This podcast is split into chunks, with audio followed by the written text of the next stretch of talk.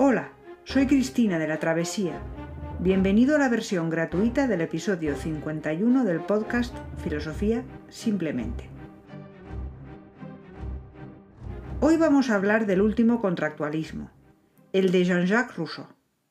Y vamos a tratar los cuatro conceptos principales de la teoría social de Rousseau. El origen de la desigualdad entre los hombres, en qué debe consistir un pacto o contrato social justo, el concepto de voluntad general y por qué es importante la educación para que la sociedad sea buena y justa. La idea central que se repite constantemente en la teoría social de Rousseau es la de que la civilización es la causa de la corrupción del ser humano. El hombre que vive inmerso en la naturaleza es un ser humano bueno, tiene una bondad natural que la civilización corrompe. Podemos leer en su libro Emilio. En el fondo de las almas existe un principio innato de justicia y de virtud, sobre el cual, a pesar de nuestras propias máximas, juzgamos nuestras acciones y las de los demás como buenas o malas. De esta frase sacamos una conclusión. Rousseau se basa en la idea aristotélica de que el hombre es bueno por naturaleza. Rousseau no cree, como creía Hobbes, que el hombre sea naturalmente egoísta. Por esta razón supone que el hombre, antes de formar sociedades y tener un Estado, cuando simplemente vivía de manera natural como los animales, se guiaba por su instinto, que es bueno.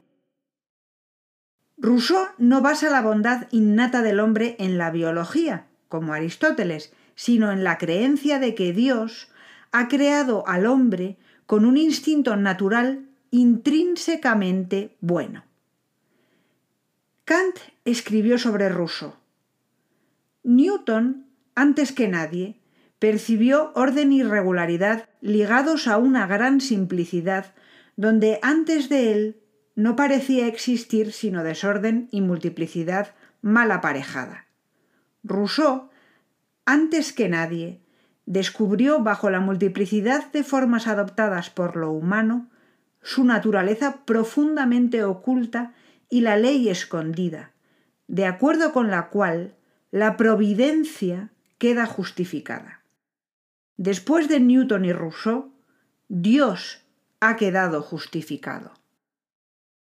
Pero entonces, si el hombre, por naturaleza, es bueno, ¿de dónde procede el mal que hay en la sociedad?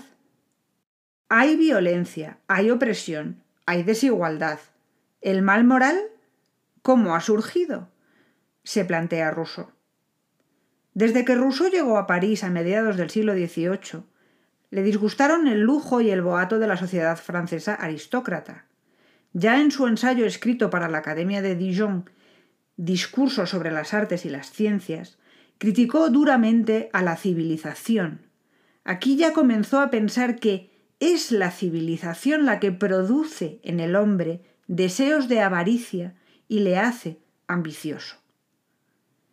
Este es uno de los problemas que Rousseau se plantea.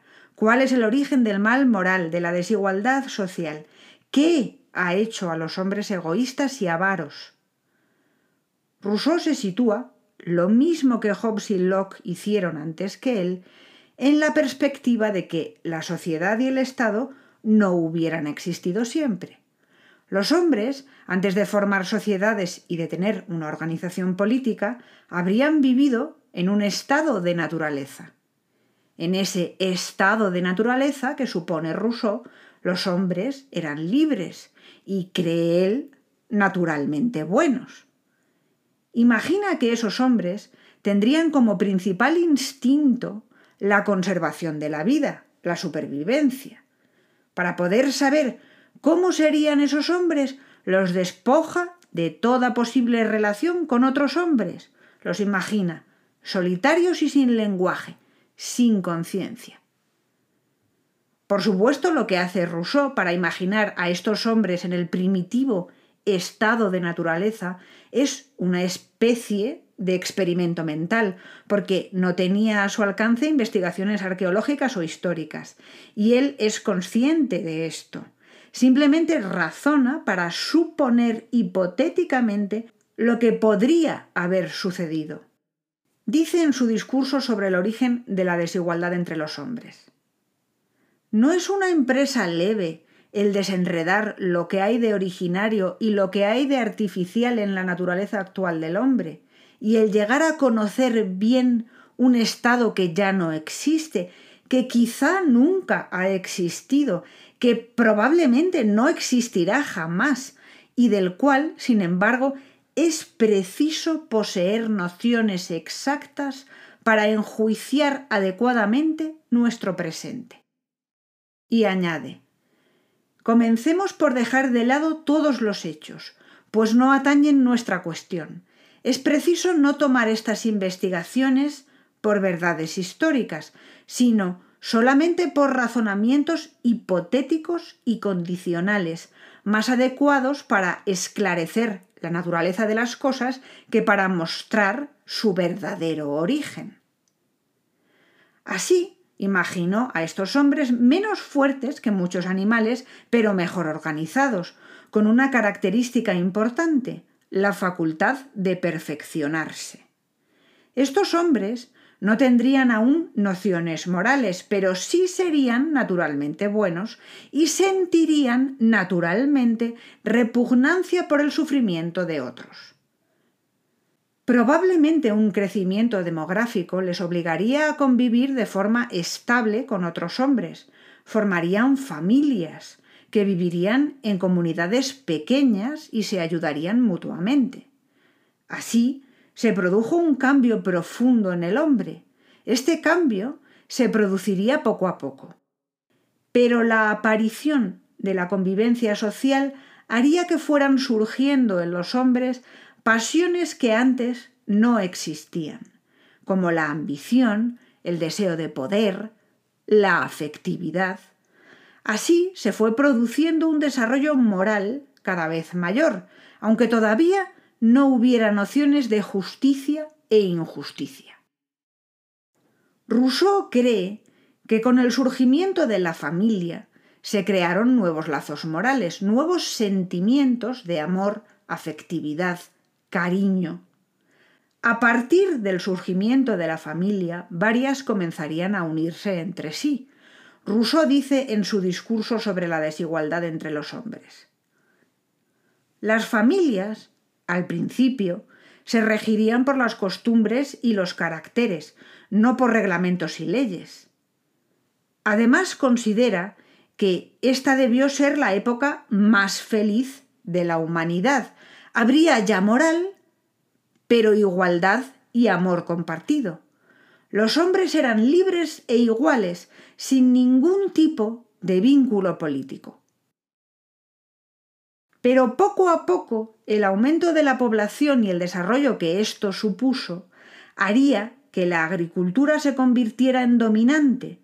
La aparición de la metalurgia junto con el desarrollo de la agricultura traerían consigo la división especializada del trabajo.